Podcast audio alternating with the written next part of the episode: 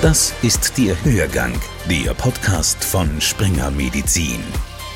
Sie hören den Podcast von Springer Medizin mit Martin Burger im Studio. Schön, dass Sie wieder dabei sind. Was hören Sie heute? Wir bringen eine Vorschau auf die Pollensaison, die Probleme mit der Pandemie und den vielen abgebrochenen Immuntherapien und wir stellen das neue Ärzteservice des Pollenwarndienstes vor. Dieser Podcast entstand mit freundlicher Unterstützung von Bencard Allergie GmbH. Wir haben Anfang April die Birken stäuben, Esche, Pappel und Ulmen ebenso und die Pollensaison verspricht heftig zu werden, wie man aus berufenem Munde hört. Uwe Berger leitet den heimischen Pollenwarndienst und kennt das Auf und Ab der Blühsaisonen seit Jahrzehnten der Verlauf 2022, wir hatten ja schon die Frühblüher, die teilweise in Österreich zwischen sieben und 14 Tagen zu früh gekommen sind, sowohl Hasel als auch Erle der Grund, warum die Patienten heuer in Schaden in die Ambulanzen gelaufen sind und so massiv gelitten haben, war nicht nur, weil die ersten Spitzen zu früh gekommen sind, sondern weil die Spitzen auch in einer Art und Weise aufgetreten sind, wie sie normalerweise nicht auftreten. Durch den milden Winter haben die Hasler und Erle beste Bedingungen vorgefunden, einmal alles bereitzulegen, was sie sozusagen stäuben können. Und wie dann die Temperaturen gepasst haben, sind teilweise Spitzen, die bis zu zehnmal höher waren in verschiedenen Landesteilen Österreichs ist normal in die Luft gekommen. Wir wissen von den Allergikern, dass die Belastungen am Anfang der Saison immer besonders stark empfunden werden. Heuer ist noch dazugekommen zu einem Zeitpunkt, wo man es nicht erwartet hat. Heuer ist noch dazugekommen, dass die übliche Belastungskurve nicht wie normal verlaufen ist, sondern extrem schnell starke Belastungen da waren. Und es waren die Probleme, die dann dementsprechend von den Allergikern gemeldet wurden und die uns einen enormen E-Mail-Verkehr und, und Medienkontakt beschert haben. Was erwartet uns in diesem Frühling noch? Bei der Esche kann man zumindest sagen, dass sie überdurchschnittlich sein wird. Wir sehen, dass die Esche gleich wie die Birke eine stärkere eine, einen stärkeren Besatz haben. Die Vorhersagen für die Birken waren äh, vor, sagen wir, einer Woche oder 14 Tagen hätten wir sie noch früher eingesetzt. Momentan schaut es so aus, als ob die Birkenbollen-Saison eher nur Tage früher beginnt. Vor 14 Tagen hat es ausgeschaut, als ob man tatsächlich eine Woche bis zehn Tage früher beginnen können. Der Pollenwarndienst arbeitet nicht nur am Tisch, die Mitarbeiter gehen auch hinaus zu ihren Pflanzen und dokumentieren den phänologischen Entwicklungszustand, derzeit vor allem jenen der Birken, sagt Uwe Berger. Wir schicken ja auch unsere Kollegen oder wir machen es auch selber, unsere Spaziergänge ein bis zweimal in der, in der Woche, genannt Phänologie. Das heißt, wir besuchen Referenzpflanzen und schauen uns an, wie ist der Besatz, wie viele Kätzchen sind drauf, wie, wie ist die Entwicklung der Kätzchen oder generell. Und auch da sehen wir, es ist ein starker Besatz zu sehen. Das heißt, es wird eine überdurchschnittliche Saison. Was kommt noch? Die Gräser. Das Startdatum können wir momentan noch nicht sagen. Der Niederschlag im April beeinflusst massiv die Gräserentwicklung und damit die Gräserblüte üblicherweise in der letzten Aprilwoche, Anfang Mai. Was ich aber sehr wohl dazu sagen kann, und das ist das, was, was Allergiker mittlerweile auch schon sehen, ist, dass unsere Sommer, wenn sie wirklich trockener werden, auch dafür sorgen, dass die Gräserbelastungen geringer werden. Das heißt, je weniger Niederschläge in Österreich in den großen Gräsergebieten zu passieren, desto geringer wird eigentlich der Gräserpollenflug. Wir sehen das im Vergleich zu Großbritannien zum Beispiel. Jahre mit enormen Niederschlag bringen eine unglaubliche Belastung an Gräserpollen. Der Osten Österreichs ist vor allem im Sommer vom Ferntransport der Ragweed-Pollen betroffen, die meistens mitten in der Nacht und in hohen Mengen eintreffen. Uwe Berger weist auf einen gut gemeinten, aber eben nicht guten Ratschlag zum Ragweed hin, der in elektronischen und in Printmedien häufiger teilt wird. Es gibt immer wieder Meldungen in den Medien, dass man am besten in der Früh lüftet oder in der Nacht lüftet. So Standardphrasen, die immer wieder gekaut werden seit 25 Jahren, seitdem ich in dem Bereich tätig bin. Verwenden Sie diese Standardphrasen bitte nicht. Weisen Sie darauf hin, dass es eine, eine stündliche Vorhersage auf Pollenwarndienst.at gibt und das Lüftungsregime bitte nach dieser stündlichen Vorhersage zu organisieren. In Österreich leiden rund eine Million Menschen am Blütenstaub bestimmter Pflanzen. Die Blühsaison dauert immer länger. Die allergenspezifische Immuntherapie ist die einzige Behandlungsform, die ursächlich wirkt und das Potenzial hat, die Entstehung weiterer Allergien oder Folgeerkrankungen wie Asthma zu verhindern. Dennoch ist die Therapie problematisch, denn die Therapietreue der Patienten ist verbesserungswürdig, klagen Ärzte. Äh, das ist tatsächlich ein Problem, die Patienten an der Stange zu halten und dran zu halten. Äh, diese lokalen Wirkungen werden in der Regel gut beherrschbar, wenn man mit Antihistaminika arbeitet. Wenn es unerträglich wird, muss man natürlich abbrechen, wenn es zu Schwellungen kommt. Das ist aber eigentlich selten der Fall. Und wenn man über diese Phase kommt, dann bleiben die Patienten dann auch eher gut daran. Das Problem bei der Allergenimmuntherapie ist einfach diese lange Dauer. Die Allergie sitzt ja auch lange im Allergiker das über viele Jahre. Das ist sozusagen so eingefleischt im Immunsystem und daher braucht diese Immunmodulation auch einige Jahre, also drei bis fünf Jahre wird behandelt und da ist schon richtig, dass manche Patienten sagen, das ist mir jetzt zu langweilig, ich merke keinen guten Effekt oder ähnliches oder und da verlieren wir Patienten und das sollte nicht sein, denn diese Therapie ist die einzige kausale Therapie und sie wird noch dazu von den Krankenkassen finanziert. Da sind wir wirklich privilegiert in Österreich. Und ich glaube, es sollten die Patienten auch verstehen, dass das ein Privileg ist, dass wir das in unserer Gesellschaft auch finanzieren können ich da noch kurz anknüpfen darf, ich denke auch ein wichtiger Punkt ist die Erwartungshaltung. Die allergenspezifische Immuntherapie bessert meistens die Symptome, nämlich zum Beispiel bei den Pollenallergiker in 60 bis 80 Prozent der Fällen, aber eben nur eine Besserung. Es ist nicht so, dass man nach einigen Spritzen völlig symptomfrei ist und das Leben genießt wie vor der Allergie, als wenn sie nicht da wäre.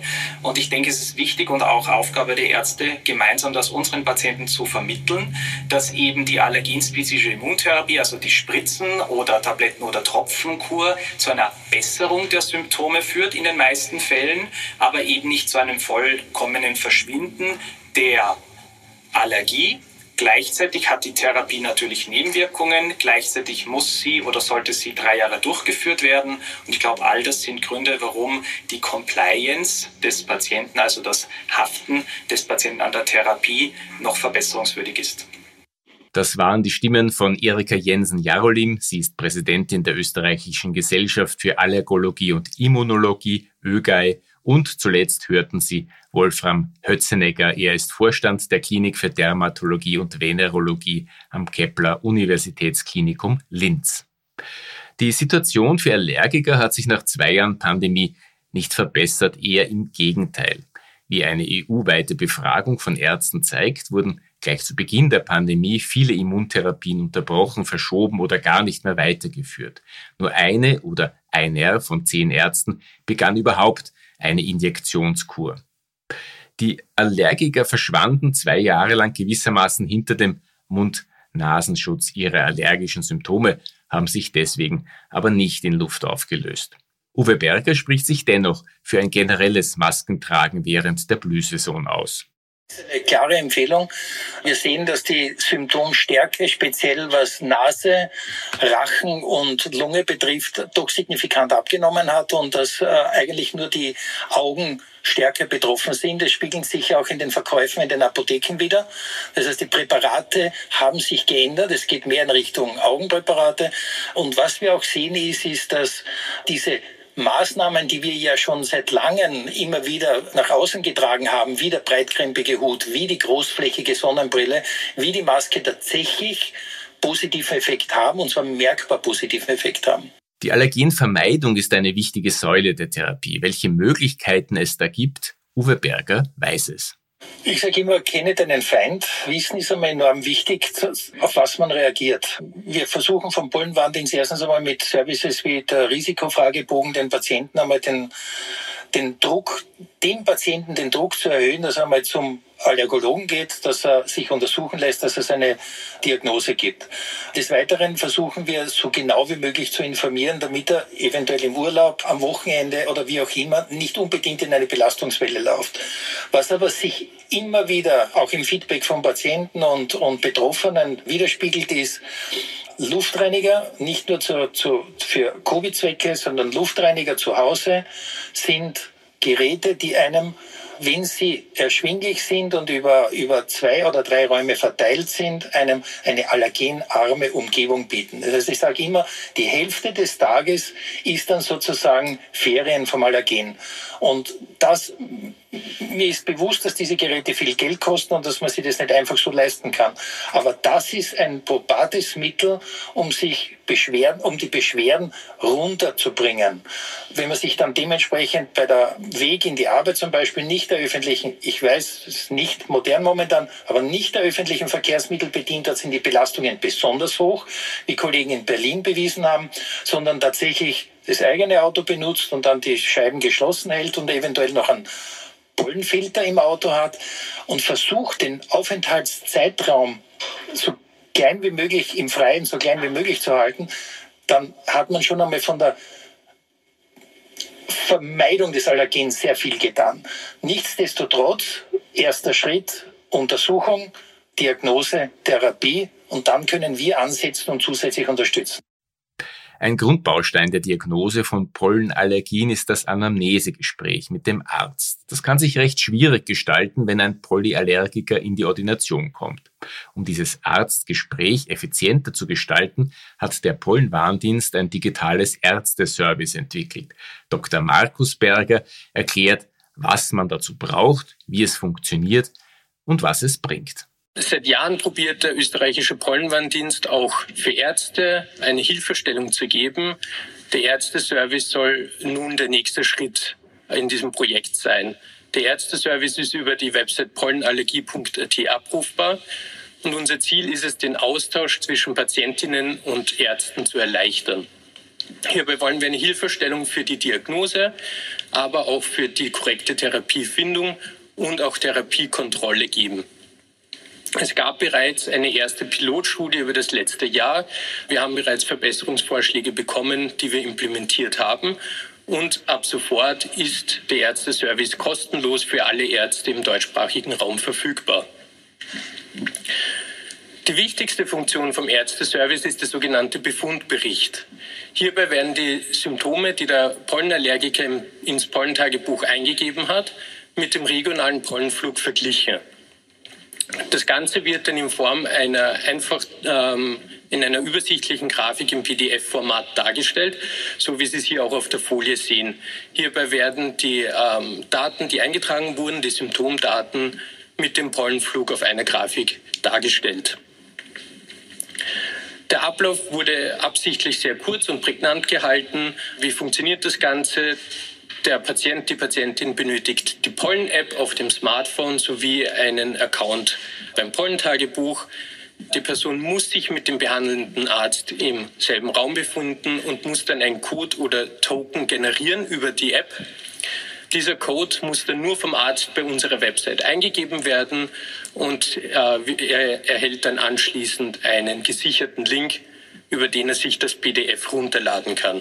Zu den Grafiken haben wir dann noch einen prägnanten Text, der kurz beschreibt, auf welches Allergen der Patient, die Patientin höchstwahrscheinlich allergisch reagiert. Das ist nur ein Vorschlag aufgrund der Daten und kein wirkliches diagnostisches Mittel. Was sind die Vorteile dieses Services? Einerseits sind damit kein Versand von persönlichen Daten per E-Mail mehr notwendig. Wir wollen außerdem Symptomdaten und Pollenflug auf einen Blick schnell präsentieren und so zu einer effizienteren Anamnese führen, die Diagnose unterstützen und auch bei der Therapieevaluierung und Therapieanpassung auch noch weiter Unterstützung anbieten. Wird die Anamnese durch die neuen digitalen Möglichkeiten eigentlich nur erleichtert oder gar obsolet? Noch einmal Erika Jensen-Jarolim und Wolfram Hötzenegger.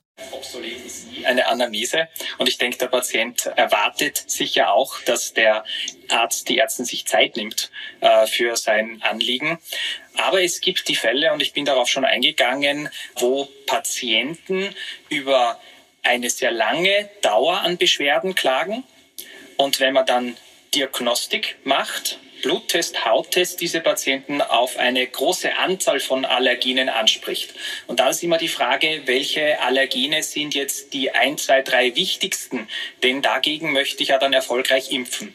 Und da hilft uns dieser Pollen Kalender, der verknüpft ist mit den Patientenbeschwerden über viele Jahre schon in der Vergangenheit sehr gut, um hier schon in, der, in dem ersten Gespräch äh, dann die relevanten Allergene für die Therapie herauszufiltern. Umgekehrt, wenn wir den Pollenflug der Birke und der Esche anschauen, der gleichzeitig stattfindet, dann kann man das im Pollentagebuch sozusagen als ein Peak sehen und dann muss es den Weg wieder zurück machen und dann braucht man die präzise Diagnose. Also es muss Hand in Hand gehen. Das ist ein verstärkendes Argument von mir.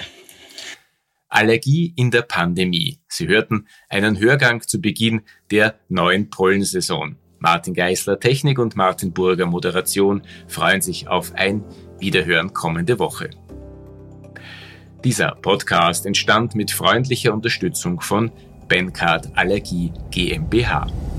Hörgang, der Podcast von Springer Medizin. Springer Medizin.